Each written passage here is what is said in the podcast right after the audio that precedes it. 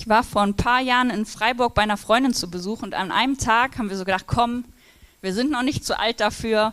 Wir fahren in den Kletterwald und machen da diese Parcours. Man ist hoch in den Bäumen und ist gesichert und muss so verschiedene Hindernisse überwinden, irgendwelche Leitern, irgendwelche wackeligen äh, Stege und also welche Sachen. Also man findet das im Internet. Das macht sehr viel Spaß, ist aber auch ganz schön anstrengend. Und ich merke, je älter ich werde, desto mehr Angst habe ich, wenn ich in der Höhe bin. Also das merke ich immer mehr irgendwie. Ich habe jetzt äh, letzte Woche auf einer Baustelle von meiner Schwester gearbeitet und bin fast von der Leiter gefallen und ich hatte echt, ich musste so ein paar Minuten durchatmen, weil ich so richtig Angst hatte auf dieser Leiter nur. Und wir waren in dem Kletterwald und meine Freundin und ihr Freund waren fitter als ich, aber ich wollte natürlich nicht schon irgendwie vorher sagen, ja, ich kann nicht mehr, ich höre auf. Also bin ich noch mit in den nächsten Parcours gegangen und hing in einem Hindernis und habe gemerkt, ich kann nicht mehr, ich, ich komme nicht vorwärts. Ich habe mich nur noch irgendwie festgeklammert und wusste, ich schaffe nicht mehr diese nächsten, ähm, das waren so Hängeleitern quasi, also wo man so Stufe für Stufe gehen musste. Und ich wusste so, ich, ich pack das nicht mehr. Und ich bin abgerutscht, habe noch meinen Arm leider so eingeklemmt zwischen dem Sicherungsseil und diesem Drahtseil, an dem man quasi gesichert ist ähm, habe es noch irgendwie mit letzter Kraft geschafft, meinen Arm da rauszuziehen, der dann schon so aufgeschürft war und hing da halt einfach so ein paar Meter über dem Boden und wusste so, okay, jetzt ist vorbei, weil du schaffst es nicht mehr, dich irgendwie da wieder hochzuziehen. Und es war kein Mitarbeiter in Sicht oder keine Mitarbeiterin und ich war zu weit weg, als dass ich irgendwie zur Plattform hätte kommen können, die als nächstes war. Und da war, dachte so, okay, jetzt, keine Ahnung, musst du jetzt hier warten, bis irgendjemand vorbeikommt oder laut schreien oder was auch immer. Und die, meine Freundin war schon quasi auf der nächsten Plattform, die hatte das Hindernis schon überwunden, hat sich dann nochmal umgesichert, um irgendwie an mich ranzukommen und hat mich dann hochgezogen auf diese Plattform. Also musste sich selber halb so runterhängen, um irgendwie an mich dran zu kommen und hat dann meinen Gurt geschnappt und mich halt hochgezogen. Und ohne die hätte ich das niemals geschafft und hätte sonst Hilfe gebraucht vom Mitarbeiter. Also es war echt so, ich war fertig, ich war dann froh, es war irgendwie das letzte Hindernis, es war nur noch so eine Seilbahn runterrutschen. Da braucht man keine Kraft und dann habe ich gesagt, okay, macht ihr gerne weiter, aber für mich ist hier Schluss, es geht gar nichts mehr. Und ich möchte euch eine Geschichte erzählen ähm, aus dem Markus Evangelium, Kapitel 2, Verse 1 bis 12, ähm, falls ihr das nachlesen möchtet. Und da ist ein Mann, und ich will nicht sagen, dem ging es ähnlich wie mir, weil der hat das in einer ganz anderen Dimension erlebt. Aber ich glaube, ich wollte euch einfach dieses Gefühl so ein bisschen nahe, nahe bringen von absoluter Hilflosigkeit, wo man weiß, alleine kann ich das überhaupt nicht mehr hinkriegen. Denn dieser junge Mann war gelähmt und angewiesen darauf, dass Leute ihm helfen. Und jetzt war es so, dass Jesus in seiner Stadt war und wie Jesus das so gemacht hat, zu den Leuten gesprochen hat. Und es hatte sich eine Menschenmenge angesammelt. Und in dem Text steht, das Haus war voll und selbst vor der Tür vom Haus war es noch voll. Also es war kein Durchkommen. So einfach, wie man sich das im Moment gar nicht mehr vorstellen kann. Die Leute standen gerappelt einfach in diesem Raum. Die Tür war blockiert, weil davor standen noch die Leute. Und so dieses Gefühl von, wäre eine Panik ausgebrochen, wäre schlecht gewesen. Und dieser junge Mann ist gelähmt und wird von vier Männern hingebracht zu diesem Haus und die sehen, okay, wir haben keine Chance, wir brauchen richtig viel Platz. Ja, der liegt auf seiner Matte, daneben jeweils zwei Leute, das ist irgendwie groß, breit wahrscheinlich wie hier so der Teppich. Wir kommen noch nicht mal bis zur Tür, wir kommen auf keinen Fall bis zu Jesus. Zu viele Leute sind im Weg und die gucken sich die Situation an. Manche hätten jetzt vielleicht wie ich in diesem Hindernis gesagt, keine Chance, ich gebe auf. Aber die haben geguckt und gesehen, okay, wir können, das ist bei unseren Häusern so, aufs Dach klettern. Also hiefen die diesen Mann die Treppe, Treppe hoch aufs Dach und dann müssen die weiter überlegen. Und die decken das Dach ab. Da waren quasi so, jetzt fällt mir das Wort nicht, ein Stroh, also es war mit Stroh bedeckt oder quasi so was ähnlichem wie Stroh. Und die nehmen das Stroh ab und kloppen einfach ein Loch in die Decke. Und jetzt muss man auch überlegen, okay, so ein Loch braucht eine gewisse Größe. Und ich weiß nicht, ob ich mich trauen würde, einfach bei irgendjemandem ein großes Loch in die Decke reinzuhauen. Aber das machen die. Die sagen also auch, dieses Hindernis stört uns nicht. wir hauen ein Loch in die Decke und die lassen ihren Freund runter vor Jesus Füße. Und da möchte ich schon erstmal aufhören, weil diese vier Männer oder fünf Männer hatten super viele Hindernisse vor sich. Das war erstmal überhaupt der Weg von da, wo der junge Mann war, bis zu dem Haus. Der musste getragen werden von denen. Es gab keine äh, Straßenbahn, keine U-Bahn, vielleicht hatten die irgendwie einen Karren und konnten den ziehen, aber die mussten erstmal überhaupt zu dem Haus hinkommen. Das war das erste Hindernis. Dann waren all diese Leute im Weg, das heißt, die konnten den eben nicht einfach durch die Tür tragen. Die mussten auf das Dach und ich weiß nicht, ich finde es schon schwer, so einen Wasserkasten zu tragen, ja, und die haben einen Mann einfach da aufs Dach getragen und dann mussten die das Dach noch erstmal zerlegen und den runterlassen. Und dieser Mann brauchte Hilfe. Der brauchte Hilfe, zu Jesus zurückzukommen. Und diese, diese letzten Monate, jetzt ist es schon was, anderthalb Jahre, haben dafür gesorgt, dass viele, viele Leute abgeschnitten sind von, von Gesellschaft, vielleicht von Gemeinde. Wir sitzen hier mit wenig Leuten, das hat was mit den Ferien zu tun, aber das hat auch was damit zu tun, dass diese letzten Monate dafür gesorgt haben, dass viele sich abgeschnitten fühlen und sich so viele Hindernisse aufgetürmt haben, zu sagen, okay, ich, ich komme zu Jesus, ich komme noch mal in Gottesdienst, ich komme in eine Sofagruppe. Und ich möchte ja, dich bitten zu überlegen, ob hier Leute nicht da sind, die du vermisst, die vielleicht auch die letzten Wochen nicht da sind, wo du die Person sein kannst, die sagen kann, hey, ich möchte dir helfen für dein Comeback. Ähm, ich frage einfach mal, wie es dir geht, ob du vielleicht Hilfe brauchst, ob ich einfach mal für dich beten kann, ob ich einfach mal mit dir quatschen kann, wir einen Kaffee trinken gehen können, ob wir zusammen zum Gottesdienst gehen, ähm, weil ich vermisse dich und ich habe dich lange nicht mehr gesehen und ich möchte dir gerne helfen, wieder die Schritte zu machen ähm, zu Jesus. Und das muss nicht hier im Gottesdienst sein, das kann eben bei einer Tasse Kaffee sein, beim Beten, beim Quatschen. Und der andere Punkt ist, Vielleicht fühlst du dich auch gerade wie diese abgeschottete Person. Wie jemand, der weit weg ist von allem, was so passiert und alleine es nicht schafft, wieder dahin zurückzukommen.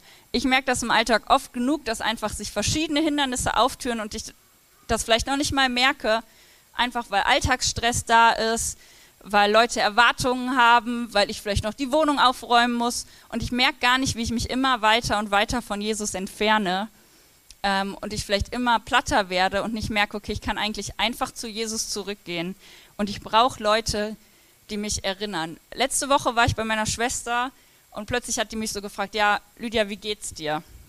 Und ich weiß schon immer, wenn die mich das fragt, dass ihr klar ist, mir geht's nicht gut. Also sie fragt mich das nicht, wenn es mir gut geht, das merkt sie auch, sondern wenn es mir nicht gut geht, kommt die Frage, wie geht's dir? Und ich habe so gestoppt und gemerkt, boah, ich habe es noch nicht mal gemerkt, äh, dass ich gerade irgendwie durch bin, dass ich kraftlos bin, dass ich ausgelaugt bin.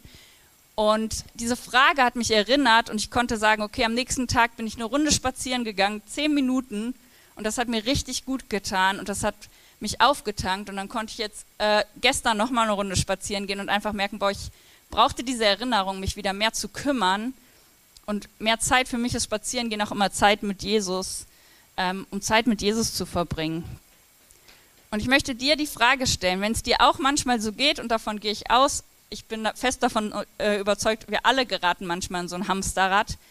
Wer sind Leute, die dich erinnern können? Kann, wem kannst du sagen, hey, guck ab und zu mal, wie es mir geht, oder frag mal nach und erinnere mich dran, zurück zu Jesus zu gehen. Diese Hindernisse aus dem Weg zu räumen ähm, und einfach mal kurz zu beten oder spazieren zu gehen oder einen Tee zu trinken, mal Pause zu machen.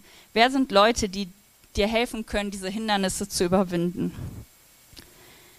Aber die Geschichte geht weiter und jetzt habe ich gesagt, überwindet all diese Hindernisse auf die eine oder andere Weise oder helft jemandem, das zu tun. Aber warum eigentlich? Ich habe an dem Punkt aufgehört, wo der Gelähmte endlich bei Jesus angekommen ist. Und was ich unglaublich spannend finde daran, wie die Geschichte weitergeht, ist, dass Jesus als erstes sagt, deine Sünden sind dir vergeben. Ein gelähmter Mann wird vor ihm runtergelassen und irgendwie, ich glaube, wir alle gehen davon aus, okay, der will halt geheilt werden. Das ist, was man irgendwie von Jesus mitgekriegt hat. Und Jesus sieht den Glauben, da steht, er hat den Glauben der Leute gesehen, dieser Männer gesehen, und er sagt, deine Sünden sind dir vergeben. Und Jan hat vor zwei Wochen schon angesprochen, was Sünde eigentlich bedeutet. Für uns ist das mittlerweile so dieses von, oh, ich habe gesündigt, ich habe ein Stück Kuchen zu viel gegessen oder Verkehrssünder oder irgendwie eben Fehler, die wir gemacht haben. Aber Jan hat erklärt, dass Sünde eigentlich einfach bedeutet, wenn Gott da ist, wir uns wegdrehen und den Schritt zur Seite machen und Gott hinter uns lassen und all unser Gepäck bei uns behalten, die Sachen, die wir vielleicht falsch gemacht haben, mit uns irgendwie selber klären, anstatt zu sagen, okay, ich gehe mit dem ganzen Zeug zu Jesus rüber, zu Gott rüber und kläre das mit ihm und wende mich Gott zu. Weil der Begriff für Sünde bedeutet so viel wie Zielverfehlung sich in eine falsche Richtung ausrichten. Das heißt nicht, irgendwie Sachen zu verbocken und Fehler zu machen, das machen wir, das weiß Gott, sondern es das heißt, hey, ich versuche damit selber klarzukommen und wende mich ab von Gott und schaue nicht auf ihn, sondern versuche irgendwie selber all diese Hindernisse zu überwinden oder meine Fehler irgendwie wieder gut zu machen und sag nicht, okay Gott, ich komme zu dir und versuche das mit mir zusammen, mit dir zusammen. Und ich glaube das. Ich bin fest davon überzeugt, dass ich mein ganzes Zeug bei Gott abladen kann und dass ich mit ihm viel besser durch mein Leben komme als ohne ihn. Nicht, weil alles auf einmal toll ist, sondern weil er mir hilft und mir Kraft gibt. Aber trotzdem lebe ich oft so, als wäre er nicht da. Vergess irgendwie zu sagen, okay, ja stimmt, der hat ja alles genommen, sondern mach einfach weiter und vergess, boah, Jesus hat doch diesen ganzen Kram genommen. Ich muss nicht alleine zurechtkommen. Ich kann einfach mit Jesus diese Sachen machen. Und die Frage ist, glauben wir das denn und leben wir auch danach? Und Jesus macht, geht dann einen Schritt weiter und sagt, okay, ich merke hier, ihr glaubt mir nicht so ganz, dass ich Sünden vergeben kann. Ja, die Pharisäer, also da so die Religiösen der Zeit, haben so ein bisschen die Augen verdreht so, das ist jetzt ein bisschen dreist zu sagen, Jesus kann Sünden vergeben. Und Jesus sagt, damit ihr mir glaubt, als Beweis heile ich diesen Mann jetzt noch. Und er sagt, steh auf, nimm dein Bett, geh weg, du bist geheilt. Und der junge Mann macht genau das. Er steht auf und er geht. Und ich glaube, wir bleiben oft an diesem Punkt sitzen, wo wir jetzt vielleicht zu Jesus gekommen sind, mit der Hoffnung, vielleicht hilft er mir mit all meinem Kram. Und Jesus sagt, ja dann los. Und wir stehen aber nicht auf und gehen, sondern wir bleiben einfach da sitzen, weil wir nicht so ganz richtig glauben wollen oder austesten wollen, ob Jesus wirklich all das genommen hat, ob er wirklich unsere Probleme nehmen kann, ob er wirklich wirken kann. Und ich möchte mich und euch ermutigen, das auszuprobieren, zu sagen, okay, ich mache diesen Schritt, ich stehe auf und gehe, ich vertraue darauf dass Jesus sowohl diese Sünde genommen hat, dass ich mich von ihm abwende immer wieder, als auch Probleme, die in meinem Leben sind, die ganz aktuell und akut sind, klären kann. Jesus hat diesen Mann geheilt und Jesus hilft auch uns in praktischen Dingen. Davon bin ich überzeugt. Und darauf dürfen wir hoffen und darauf dürfen wir vertrauen. Ich habe vor kurzem endlich nochmal mein Fahrrad aufgepumpt. Das war nicht platt äh, sondern ich habe einfach gedacht, ja komm, ich hab, bin gerade gut in der Zeit, ich kann noch mal kontrollieren, ob Luft rein muss. Und mein Fahrrad darf so fünf bis sechs Bar haben und das hatte noch zwei. Und der Reifen war nicht platt. Ja, ich habe sogar so gefühlt und dachte, ja, ist doch okay. Aber der war halb so voll, wenn man das so sagen kann. Da müsstet ihr jetzt die Physiker und so fragen, ob man das so definieren kann aber da konnte doppelt so viel Bar rein, wie er hatte. Und ich habe den aufgepumpt und bin losgefahren und dachte, ach so kann das sein. Das ist ja entspanntes Fahrradfahren. Es geht ja viel leichter, ich bin viel schneller unterwegs, es kostet mich weniger Kraft. Und im Nachhinein habe ich so über diese Situation nachgedacht und gedacht, okay, das ist oft, was ich in meinem Alltag mache. Ich kämpfe mich irgendwie durch mit zwei Bar statt mit fünf obwohl ich genau weiß, die Luftpumpe steht in der Garage, beziehungsweise Gott ist eigentlich bei mir, ich kann einfach alles abladen, um mir neue Luft holen, um durch den Alltag zu kommen. Und lasst uns das machen, lasst uns gegenseitig daran erinnern, unsere Reifen aufzupumpen, zu sagen, hey, wir kennen da jemanden, da kannst du dir Kraft holen, da kannst du dein Zeug abladen. Und lass uns das auch selber machen. Lass uns einfach immer wieder dieses Comeback haben, zu sagen, okay, Jesus, ich komme zurück, ich drehe mich wieder um, ich gucke wieder zu dir, anstatt alleine klarzukommen. Und wir werden jetzt noch ein Lied singen. Und ich möchte euch einfach echt ermutigen, diese Zeit auch zu nutzen, darüber nachzudenken. Okay, was sind vielleicht Sachen, die du mit dir selber rumträgst, anstatt einfach mal zu sagen, hey Jesus, ich glaube doch dran, dass du da was tun kannst. Oder ich will das einfach mal ausprobieren, ob du vielleicht da was tun kannst, auch wenn mein Glaube eigentlich gar nicht reicht. Und auch zu überlegen, ob da jemand ist, dem du dabei helfen kannst. Zu sagen, ey, ich komme zurück zu Jesus. Und ich bete noch, genau. Jesus, ich danke dir, dass wir uns darauf vertrauen, äh, dass wir darauf vertrauen dürfen, dass du da bist. Ich danke dir, dass du uns hilfst und dass wir immer wieder zurück zu dir kommen können, dass wir immer wieder sagen können, hey, ich drehe mich wieder um und schaue auf dich und gehe mit dir zusammen, anstatt irgendwie selber mich durchzukämpfen.